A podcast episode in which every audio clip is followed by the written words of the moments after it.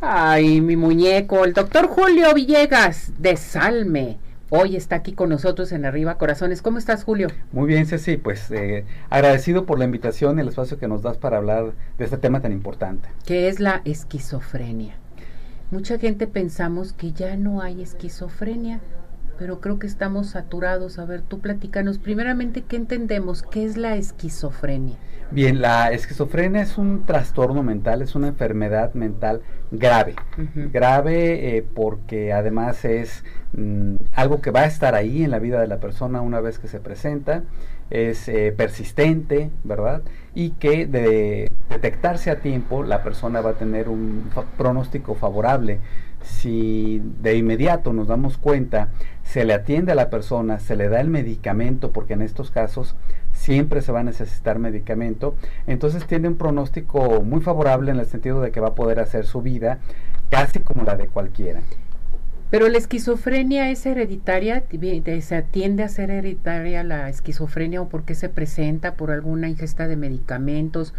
Muchas eh, personas dicen, no, es que fui a tal parte, me dieron una bebida y de ahí se me desarrolló la esquizofrenia o pasó tal cosa y, empecé con la esquizofrenia, ¿cierto o falso? Fíjate, Ceci, que se relaciona con el consumo de sustancias, pero también hay un factor genético, hay un, un factor eh, orgánico determinante en este tipo de situaciones y hay eh, una serie de indicadores muy importantes. La persona a nivel social comienza a aislarse, comienza a alterar sus hábitos de aseo, su expresividad tiende a ser muy limitada, a veces comienzan a hablar de forma extraña y hay un debut que generalmente se asocia a que consumieron alguna sustancia, a que tuvieron una experiencia mística muy intensa, que fueron a consumir algo a la, primavera o algún otro sitio y comienzan a escuchar cosas que no existen. Los delirios eh, también se pueden presentar en donde tienen creencias de que son controlados por personas de otro planeta, eh, bueno, si se le puede llamar personas, ¿verdad? O extraterrestres, vamos a dejarlo así.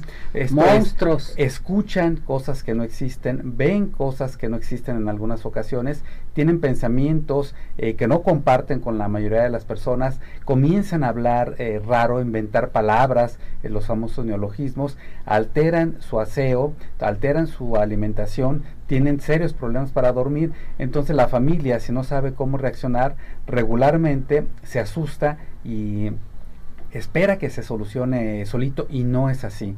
En ocasiones tienen crisis, luego mejoran un poco para volver a presentarlas y pueden quedarse así durante años. De forma que si desde el primer llamamos nosotros brote psicótico, porque ya cuando escuchamos cosas, voces principalmente que no existen, eh, vemos cosas que no existen, ya estamos hablando de un brote psicótico. Si se les atiende muy a tiempo, entonces el pronóstico es muy favorable, aunque la enfermedad tal cual la esquizofrenia es incurable, eh, se puede manejar, se puede controlar, la persona puede continuar con sus estudios, porque casi siempre ocurre alrededor del bachillerato cuando debutan, de tener una vida académica, social, eh, común, eh, generan este tipo de problemas. También pueden eh, continuar con su trabajo cuando reciben los fármacos y la psicoterapia adecuada, además de los programas de inclusión social o de rehabilitación social, y hacer una familia. Entonces pueden hacer su vida normal.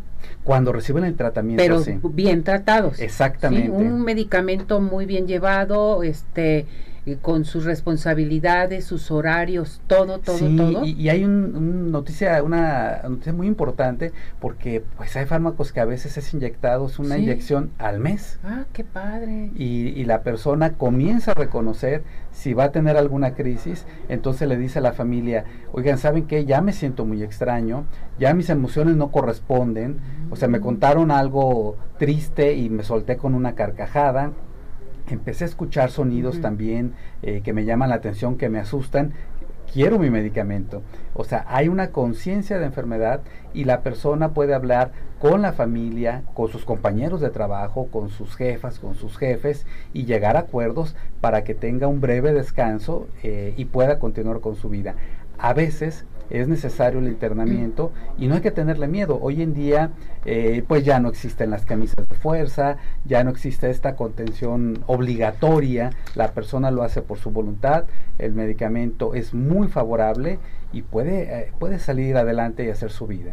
Bueno, aquí pregunta Patricia Mariscal. Hola, doctor, ¿cuál es el tratamiento a seguir una vez detectada la esquizofrenia? Usted lo comenta ya, o sea, puede ser en inyección. Psicoterapia, psicoeducación para la familia. Esto es fundamental porque hay una serie de crisis que se van a presentar en el debut, en el primer brote psicótico, no sabe qué hacer la familia, después eh, si no lo atienden en las recaídas, pero también cuando les dan el diagnóstico, saben que una palabra tan fuerte como la esquizofrenia, se asustan. Te asustas.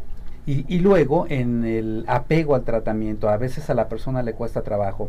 Entonces es el medicamento, la psicoterapia individual, a veces la de familia, la de pareja, la psicoeducación, que todos se enteren y en, en conjunto se puede trabajar inclusive con rehabilitación psicosocial para que vuelvan a desarrollar habilidades sociales. A veces parece que no, pero se, se les olvida hasta saludar, eh, recordar cómo se relacionan al llegar a un trabajo, mantener un estado de aseo cordial, adecuado a su desempeño y, pueden continuar con su vida.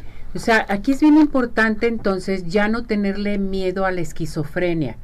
Es tratable, se puede controlar, puedes llevar tu vida normal. Nada más tomar conciencia y adaptarnos la familia a la persona, al familiar que tiene la esquizofrenia poderlo ayudar, poder seguir adelante y no nomás él llevar a cabo sus pláticas y sus este, tratamientos, sino que también la familia se una para saber cómo se está llevando a cabo este tipo de tratamiento y su familiar salga adelante. Es correcto. Nosotros le decimos esquizofrenia y se nos viene a la mente hospital psiquiátrico, que lo tienes que hospitalizar y se tiene que quedar encerrado. Y persona peligrosa. Persona muy es uno peligrosa. De los principales mitos y, y no necesariamente es así si la persona tiene el desafortunado brote psicótico y empieza a escuchar cosas que no existen, se lo dice a la familia, ya sea que haya consumido o no algo, lo llevan, lo desintoxican, lo atienden y a lo mejor en su casa va a continuar con el tratamiento. Cuando se le dice entonces, la persona anticipa estas crisis, comienza a mencionarlas y eh, recibe el tratamiento. Es importantísimo aclarar que no son personas peligrosas. Hay muchos más altercados en la vía pública por personas que aparentemente eh, no tienen una enfermedad mental que alguien con esquizofrenia. Si ustedes ven, ah, entonces eh, los problemas no vienen necesariamente por ahí. La persona logra conciencia de enfermedad, logra atenderse y salir adelante con su vida como la de cualquier otro. Perfecto, esto es muy importante. Ahora, si yo tengo en, en casa un familiar con esquizofrenia o que siento que tiene esquizofrenia, ¿Qué recomendaciones nos das? ¿A dónde tenemos que acudir? ¿Quiénes nos pueden atender? En ocasiones hay bajos recursos económicos y dicen, es que el atenderlo no tengo para los medicamentos, no tengo para pagar, en fin, ¿hay algo? Sí, por supuesto. El primer contacto puede ser la línea de atención en crisis, el 075, para que platiquen sobre su situación y entonces los orienten hacia el área de atención en salud mental más cercana. Eh, OPD Servicios de Salud Jalisco cuenta con hospitales en lo que conocemos como el Zapote, el nombre del lugar elegido el Zapote, en donde hay un hospital, pero también en la colonia Soquipan está el de estancia breve y hay muchos otros. Eh, a veces la persona es derechohabiente de IMSS, ISTE y cuenta con el servicio subrogado para, en dado caso que sea necesario el internamiento, no les cueste un peso. También están los hospitales civiles eh, de Guadalajara y otras instancias. Entonces, ¿qué es lo que tiene que hacer? Ya sea que se relacione con el consumo de alguna sustancia o no, buscar la atención con el médico familiar de inmediato para que reciba eh, un primer tratamiento. Entonces, ya conforme responda, se va a establecer el diagnóstico y la persona va a tener y va a desarrollar esta conciencia de enfermedad, la familia, cuáles son los pasos a seguir como cuidadores y a continuar con la vida.